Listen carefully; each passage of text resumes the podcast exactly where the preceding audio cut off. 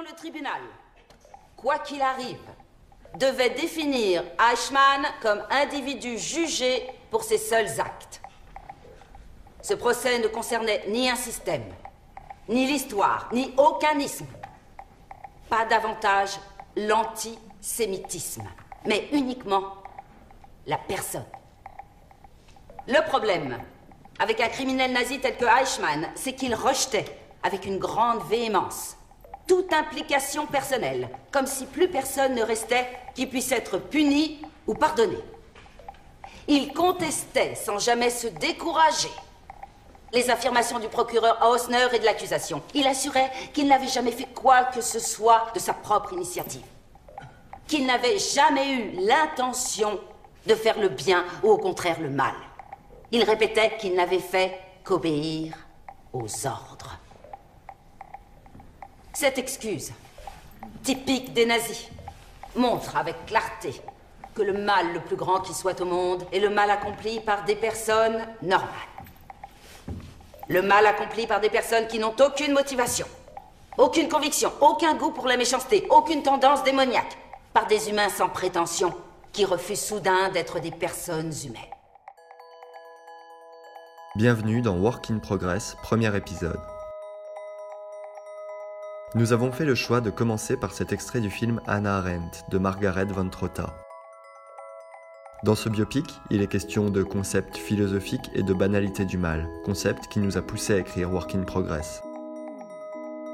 Comme vous avez pu l'entendre, lorsque la philosophe Anna Arendt expose sa pensée, il est question de nazisme, en se basant sur le procès d'Adolf Eichmann, jugé en Israël pour crimes contre l'humanité, Or, si le procès fait une large place au isme, nazisme et antisémitisme, la vraie question que se pose Arendt est le cheminement qui pousse un être à abandonner son pouvoir de penser pour se substituer entièrement aux ordres.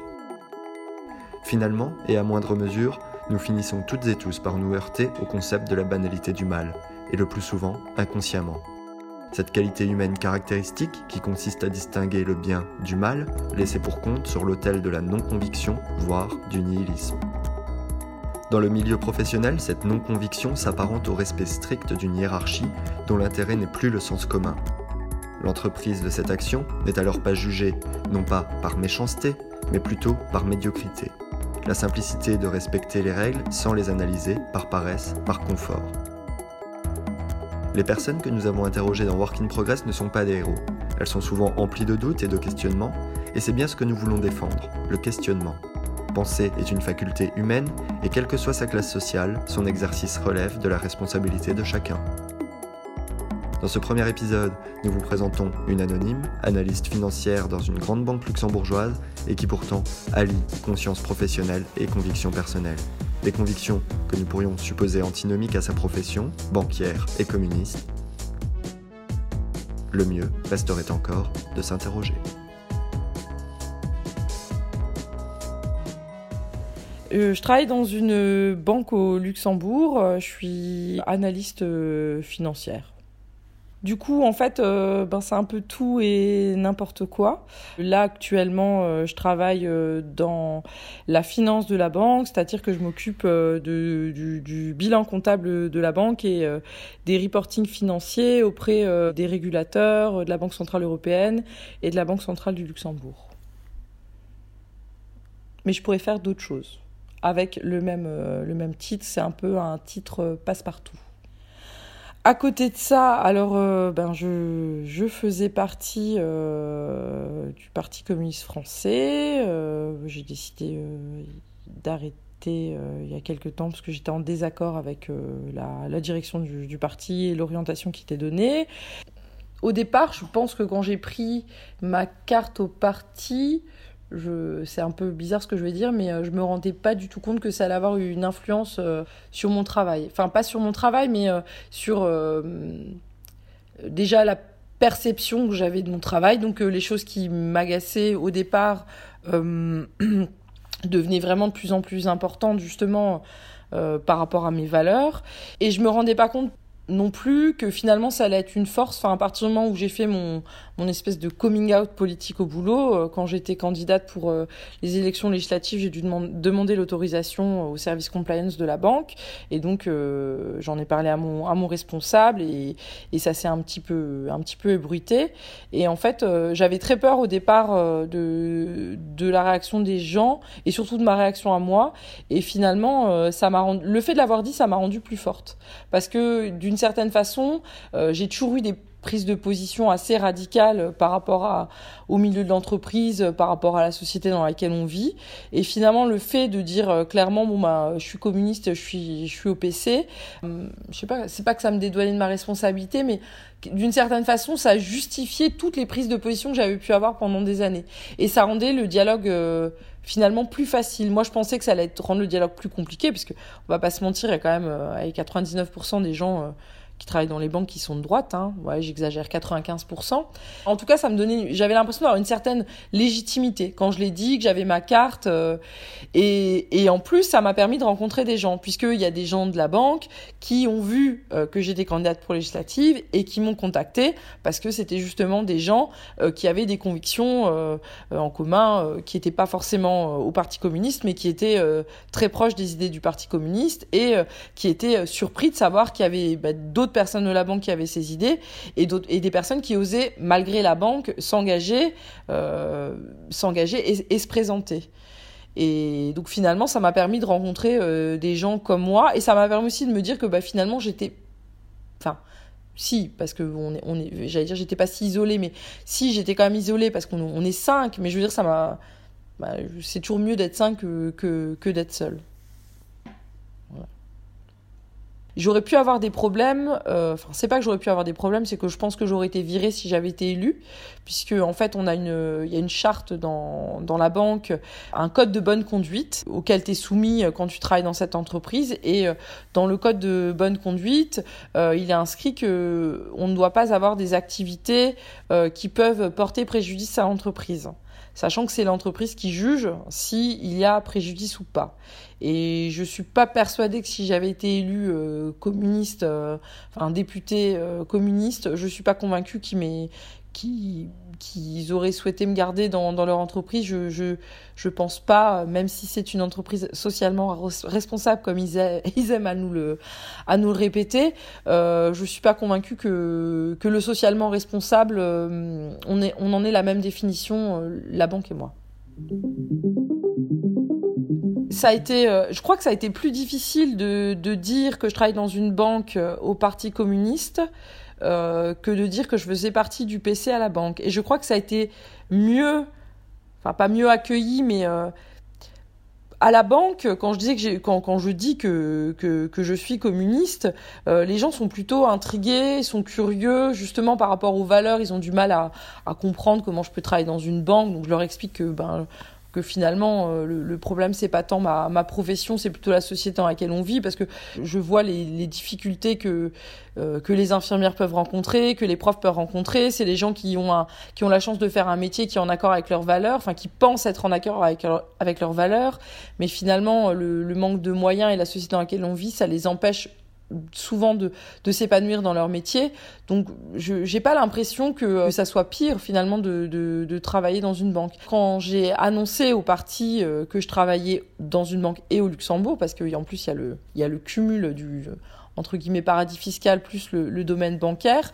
Euh, les, les, réactions des enfin les, gens avaient du mal à comprendre en fait les gens se rendaient pas compte que finalement c'était plutôt une force d'avoir quelqu'un qui était euh, de l'autre côté de la barrière, quelqu'un qui était vraiment au service du grand capital, entre guillemets. Il comprenait pas. Il comprenait pas, oui. Enfin, j'ai eu droit à des réflexions euh, bah, que bah, mes convictions devaient pas être si fortes que ça pour travailler dans une banque, euh, que euh, que l'un ne pouvait pas aller avec l'autre. Et il y a eu un moment où c'était vraiment compliqué parce que à la banque j'étais la communiste et au parti j'étais la banquière. Et finalement, je je j'avais jamais je trouvais jamais vraiment ma place, euh, ma place nulle part, alors que pour moi, c'était pas vraiment antinomique de, de faire ce métier-là et, euh, et, et d'être au Parti communiste. Je disais à un moment donné que c'était un peu euh, schizophrénique d'être communiste et travailler dans une banque. Et surtout quand je l'avais pas dit, en fait. Ou finalement, c'est ce que je disais, c'était beaucoup plus compliqué à vivre quand les autres ne le savaient pas. Parce que je me retenais beaucoup quand on avait des discussions à la cantine avec mes collègues ou avec mes, mes, mes, amis, parce que j'ai des, des, amis dans la banque. je me retenais quand même dans, dans, mes prises de position. Et, une, une, fois que une fois que j'ai eu dit les choses, une fois qu'ils ont clairement su que voilà que non seulement j'étais militante, que j'étais, enfin que j'étais engagée, que j'étais militante et que et que je me présentais, euh, ça m'a donné euh, vraiment euh, vraiment beaucoup de force. Mais j'arrive à faire la part des choses entre entre le travail et le militantisme parce que parce que je suis convaincue au fond de moi que je, je pourrais faire n'importe quoi je le ferais de, la même façon. Enfin je parle au niveau du, du travail. C'est c'est tellement euh, ça ne m'apporte tellement rien c'est tellement alimentaire c'est je vais pas dire que j'en éprouve pas de satisfaction parce que voilà des fois j'arrive à sortir un rapport ça me prend des jours parce que parce que à la banque aussi on manque de moyens. Et donc euh, il y, a des moments où quand même je suis satisfaite moi-même de mon travail, mais je me dis euh, je travaillerai au McDo, je serai satisfaite de mes Big Mac, euh, je travaillerai à la Fnac, je serai satisfaite satisfaite de vendre des, disques ou, des livres en fait. il y, a rien il y a rien de plus quoi. C'est vraiment voilà c'est un, un, métier mais qui qui ne m'apporte rien. En fait, arrive un moment où, euh, où, ce que, où ce que tu dénonces euh, au sein de ton parti, eh ben tu, tu, commences à le vivre au quotidien. Par exemple, le premier plan social qu'il y a eu euh, dans, dans, la banque, donc c'était il y a six ans, ils ont jeté 20% des, des, effectifs de, de, la banque et notamment toute mon, toute mon équipe dans, la, dans laquelle je, je travaillais.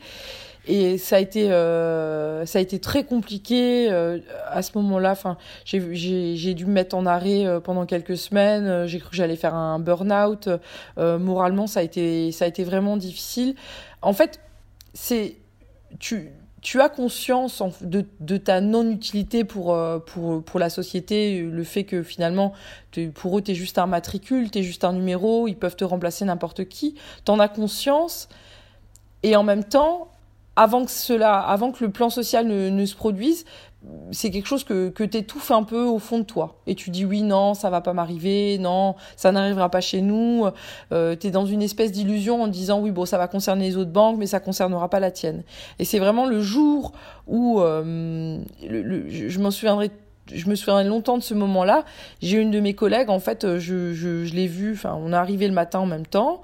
Euh, je suis partie à la cantine pour aller me chercher un café et quand je suis revenue, elle avait le manteau sur le dos, ses affaires euh, sous le bras et elle partait. Les dix minutes où j'avais fait l'aller-retour à la cantine pour me chercher un café, elle avait eu le temps d'avoir son entretien avec les ressources humaines qui lui disait que que son contrat était terminé. Et ça m'a vraiment, euh, ça, ça m'a choqué. Je, je l'ai vu devant l'ascenseur, je, je, revois la scène, je j'y croyais pas. Je, je, je lui ai même d'ailleurs dit mais qu'est-ce que tu fais? Elle me dit c'est terminé. Mais c'est pas possible. Ah, si si. Puis elle est, elle est, elle est partie comme ça. Mais mais je n'y croyais pas. Et c'est là que j'ai pris conscience qu'en fait on était, euh, on était des pions. On était interchangeables et que euh, et que même si on voulait pas le, reconnaître, euh, il y aurait probablement un moment où il finirait par se débarrasser euh, de nous les uns après les autres pour trouver de la, main d'œuvre euh, moins chère ailleurs. Donc je pense que le fait d'avoir rencontré des gens qui avaient les mêmes convictions que les miennes au sein du parti, d'une certaine façon, ça m'a aidé à ne pas devenir dupe du système, à ne pas tomber dans cette espèce de, piège, parce que moi, pour moi, j'ai vraiment le sentiment que le Luxembourg, c'est, juste un piège euh, où les, gens considèrent que c'est, l'Eldorado, mais ils se rendent pas véritablement compte euh, des, des conditions de, de travail. Enfin, c'est, c'est voilà, effectivement les salaires sont plus intéressants qu'en France, mais euh, la pression, euh, la pression morale, euh, le harcèlement de la hiérarchie, c'est encore plus poussé que qu'en France. Je me souviens que au moment où il y a eu le, plan social, où j'étais vraiment vraiment pas bien moralement. J'avais beaucoup parlé avec un camarade qui travaillait dans, dans l'industrie et qui avait vécu ça il y a il y a dix ans et qui me et qui me racontait comment ça s'était passé et c'était euh, tellement similaire à ce qu'on avait pu vivre à, la banque que ça en devenait euh, surréaliste. Euh, la façon dont la façon dont les gens avaient été avaient été jetés vraiment du, du, du, jour au lendemain, raccompagnés à la porte par la sécurité, la façon aussi la perte de la perte de pouvoir de de de, de la banque au niveau du Luxembourg, englobée dans un gros groupe mondial où finalement les, les, prises de décision euh, se, font de plus en plus à l'étranger et se font de moins en moins sur le territoire. Et c'était euh, c'était c'était vraiment étrange de, discuter avec lui de ça parce que euh, déjà j'avais l'impression que c'était la seule personne qui me comprenait à ce moment-là. Parce que quand j'en parlais autour de moi les gens ils voyaient bien que j'étais triste que j'étais un peu traumatisée.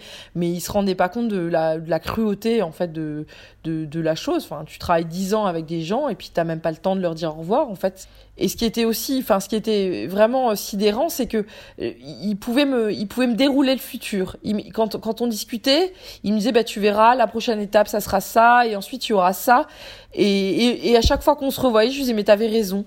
T'avais raison. Et je me disais, mais, enfin, quelque part, ça permet aussi de, de se dire que c'est pas contre soi, que finalement c'est vraiment tout le système qui fonctionne de la même façon, qu'à partir du moment où, euh, où l'entreprise, peu importe son domaine d'activité, décide de faire plus de profit, euh, ben, elle se passe très facilement de, de tes services.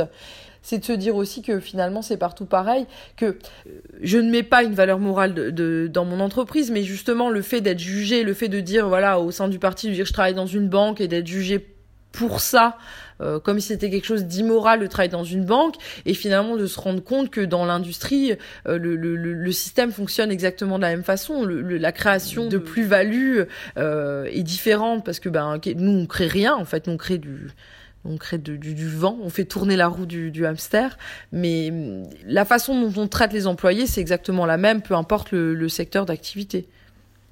Je pense qu'aujourd'hui, c'est triste de dire ça, hein, mais, euh, mais bon, je connais suffisamment d'infirmières, euh, de profs. Euh, je pense que peu importe en fait finalement dans, dans quel domaine d'activité tu vas travailler, comme de toute façon dans une société qui, qui, qui veut faire de plus en plus de, de profit, c'est son seul objectif. De toute manière, l'humain passera toujours après. Il y aura jamais de considération pour les gens qui font le métier. C'est finalement, c'est peut-être pas si mal de travailler dans une banque parce que je me dis, ça doit être, je pense que ça serait encore pire si je pouvais travailler dans un domaine qui me plaisait. Si demain, si, je sais pas, si par exemple demain je commence à, à travailler dans le social ou, ou quelque chose où, où justement plus en accord avec mes valeurs, je me rendrai compte, je pense très rapidement que euh, ben, malgré tout euh, le, système est derrière et que ça fonctionne de la même façon. Et je pense que ça sera encore plus difficile à vivre. Alors que là, j'en attends rien de la banque en fait. Si en ce moment j'en attends un peu de respect parce que je trouve qu'il manque un manque un peu de respect, mais j'en attends rien. J'ai pas d'illusion sur eux en fait. Je sais que leur objectif c'est juste de faire de, de l'argent, d'enrichir les actionnaires, de donner 10 points à l'action rapidement et euh, ils me décevront jamais parce que j'en j'en attends rien en fait. J'en attends j'en attends rien de plus. Je sais que je je ne serai jamais épanouie. Je sais que que je, ça ne répondra jamais à mes valeurs que j'ai beau euh, euh, faire partie de il y a il y a plein de, de groupes en fait. Il y a des groupes sur la diversité il y a des groupes euh, sur euh, sur le, le, sur les femmes. Enfin il y a il y a différents groupes comme ça. Je sais que tout ça en fait c'est juste du du, de, de, la poudre aux yeux, c'est juste euh, une façade pour donner une, une belle image de, de, cette entreprise, pour donner envie aux investisseurs de venir. Je sais que au fond, on est quand même payé 20% de, en moins nous les femmes que nos collègues masculins. Euh, on a un plafond de verre qui fait qu'on n'arrive pas à devenir cadre. Euh, je, je suis pas dupe en fait. Tout ce que tout ce que je fais, je, je je, je, choisis de le faire, mais euh, je, je, sais qu'au fond, euh, je, je, n'y adhérerai jamais complètement, en fait. C'est triste, hein. Non, c'est pas triste. Enfin, si, c'est si, c'est quand même, c'est un peu triste des fois. Des fois, je me dis que c'est quand même, euh, j'aimerais bien faire un boulot super, euh, quelque chose qui me plaît vraiment, ou euh, où j'arrive le matin, je suis content, tu repars le soir, j'ai l'impression d'avoir, hum, je sais pas, apporté ma pierre à l'édifice, avoir changé les choses. Mais je crois pas. Je sais pas. Peut-être un jour.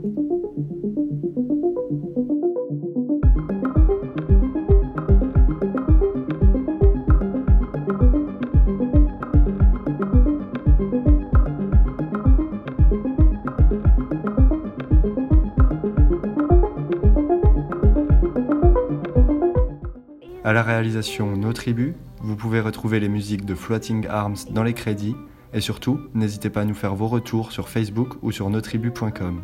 Rendez-vous mercredi 29 mai pour le prochain épisode.